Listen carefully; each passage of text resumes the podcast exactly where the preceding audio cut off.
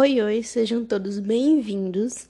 Meu nome é Raíssa de Oliveira, eu sou estudante do IFCE do curso técnico integrado em Química do segundo semestre. E essa animação é voltada para as guerras de Palmares. Espero que gostem e vamos lá. O continente africano era habitado por diferentes povos. Dessa forma, haviam muitas guerras entre eles e, por conseguinte, haviam escravos e tráficos dos mesmos. Bom, vamos só dar uma ênfase na palavra escravo.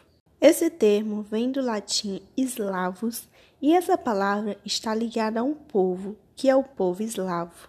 Assim, antes da escravidão negra, esses povos eram escravizados pelos germânicos, até mesmo os russos, que ao final do século XIX, uma grande quantidade de russos brancos de olhos azuis também eram eslavos.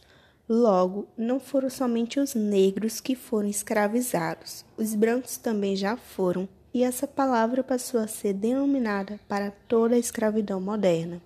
Quando haviam guerras, um povo era derrotado e feito de escravo. Daí, os portugueses se aproveitaram dessa condição e começaram a comprar esses escravos.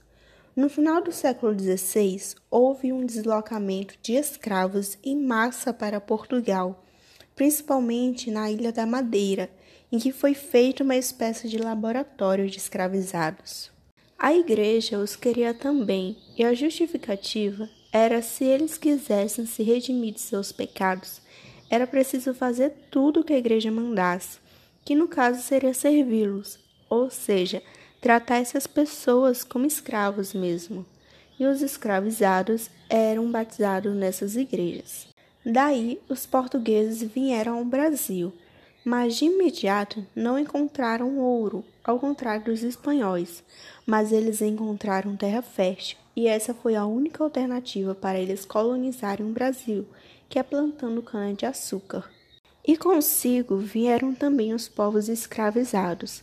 Cerca de 12 milhões desse povo vieram para o continente americano, mas nem todos chegaram vivos. As condições dos navios, no caso dos porões que eles ficavam, eram desumanos. Pouca iluminação e ventilação, sem qualquer higiene, um lugar muito apertado para um amontoado de gente sejam grávidas, homens e até crianças, com fome, sede e cercados de doenças. E as viagens duravam dias e meses, pois era através das navegações. Quando chegavam aqui, eram vendidos para trabalharem nos engenhos. A expectativa de vida dessas pessoas era de 20 anos, mostrando quão brutal os portugueses tratavam essa população e durante o período de escravidão brasileiro, eles fugiam dos engenhos e formavam os chamados quilombos, que era uma espécie de comunidade formada por diferentes etnias que abrigavam essas pessoas refugiadas.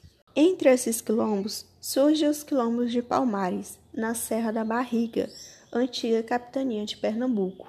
As tropas que iam em busca de escravos fugitivos eram chamadas de expedições. Uma coisa interessante é que tanto os índios quanto os escravos participavam dessas expedições, levando a comida, a artilharia, enfim, servindo de transporte de objetos que eles utilizariam na caçada contra Palmares. E por que contra Palmares? Pois ele era e ainda é o maior quilombo que existiu na América Latina, em que abrigou mais de 20 mil escravizados. Essas guerras entre os donos de engenho e o governo português contra os palmaristas duraram mais de um século. Depois vêm os holandeses em busca de açúcar, ou seja, os holandeses atacam os engenhos. Eles ocuparam o Nordeste brasileiro por pouco mais de 20 anos e essa guerra provocou a fuga de várias pessoas escravizadas e elas iam para as regiões em que havia os quilombos de Palmares pois esses quilombos se localizavam em regiões de mata e que o acesso era difícil para as expedições. Dessa forma, a população palmarista aumentou consideravelmente, chegando a aproximadamente 20 mil pessoas. Alguns dos principais quilombos foram Zumbi, Dambraganga, Andalaquitute e Macaco. e esse último chegou a abrigar cerca de 6 mil pessoas. Sabe-se que existiam os líderes principais e havia também uma espécie de conselho. Esses líderes eram sacerdotes que tinham como função se comunicar com as divindades, digamos assim. Acredita-se que a denominação de zumbi era para algum cargo em específico e não o nome de uma pessoa. Não se sabe se havia mais de um zumbi, mas sabe-se que ele era um líder militar, espiritual e político. Existem registros de soldados relatando que existiam cativeiros nos quilombos, mas não era do tipo escravidão colonial. Essas pessoas poderiam se tornar livres após um tempo, como participando de expedições contra os engenhos. Não se encontra registros afirmando que nos quilombos havia escravidão. Era apenas para dar uma punição, ou até mesmo o pagamento de alguma dívida, por exemplo. Assim, os portugueses, vendo que o quilombo de Palmares estava cada vez mais popular e todos os escravizados que fugiam iam para esses quilombos, o que estava acabando com a escravidão, decidiram atacar e destruir os quilombos.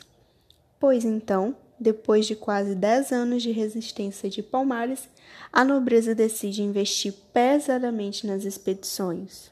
Comandada por Fernão Carrilho, capitão de infantaria vindo de Sergipe, passou por volta de cinco meses planejando, e assim atacando as regiões palmaristas, até chegar nos familiares de Gangazumba, um dos líderes de Palmares. Dessa forma, Gangazumba faz um acordo de paz com a coroa portuguesa, que é o Acordo de Cucaú. Alguns desses acordos foram o local de morada que passaria a ser um local cedido pelos portugueses, que era o Cucaú, e quem tivesse fugido para Palmares seria novamente escravizado, e quem tivesse nascido em Palmares seria liberto, o que gerou discórdias entre os palmaristas, pois a maioria não concordava com essa parte do acordo, como o zumbi de Palmares. Logo, uma parte ficou com o zumbi e a outra ficou com Ganga Zumba. Esse acordo durou cerca de dois anos, quando Ganga Zumba é morto, envenenado e Cucaú é invadido e cerca de 200 pessoas são feitas de prisioneiras por falha no acordo de paz. Os portugueses convocam os bandeirantes paulistas, junto com Bernardo Vieira de Melo e a sua tropa, levando como uma de suas artilharias um canhão. Eles planejam a invasão e deixam dezenas de mortos, levando outros como prisioneiros, escravos e uma outra parte conseguiu fugir, como Zumbi, que criou outro quilombo. Mas, no dia 20 de novembro, André Furtado, um capitão, capturou um dos amigos de Zumbi e o torturou até lhe dizer onde Zumbi estava escondido. Havia uma espécie de cachoeira, e na caída da água, adentrando por trás dessa caída, havia uma caverna em que a maioria dos palmaristas habitavam. Assim, a pessoa que o capitão capturou indicou qual deles era o zumbi e o fuzilaram, em que teve a cabeça decepada e exposta na cidade de Recife. Bem, por mais que existam leis e direitos, as pessoas negras nunca o racismo irá acabar enquanto um dos pilares essenciais continuar defasada que é a educação.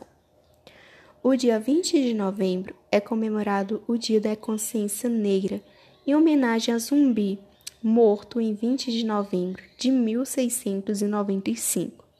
Mas o que temos a comemorar se todos os dias há negros sendo mortos injustamente? Fontes do site G1 afirmam que 77% das vítimas assassinadas no Brasil somente em 2019 são negros. Além dos negros, há também os indígenas, que também foram escravizados. A luta por reconhecimento de territórios e direitos ainda é contínua.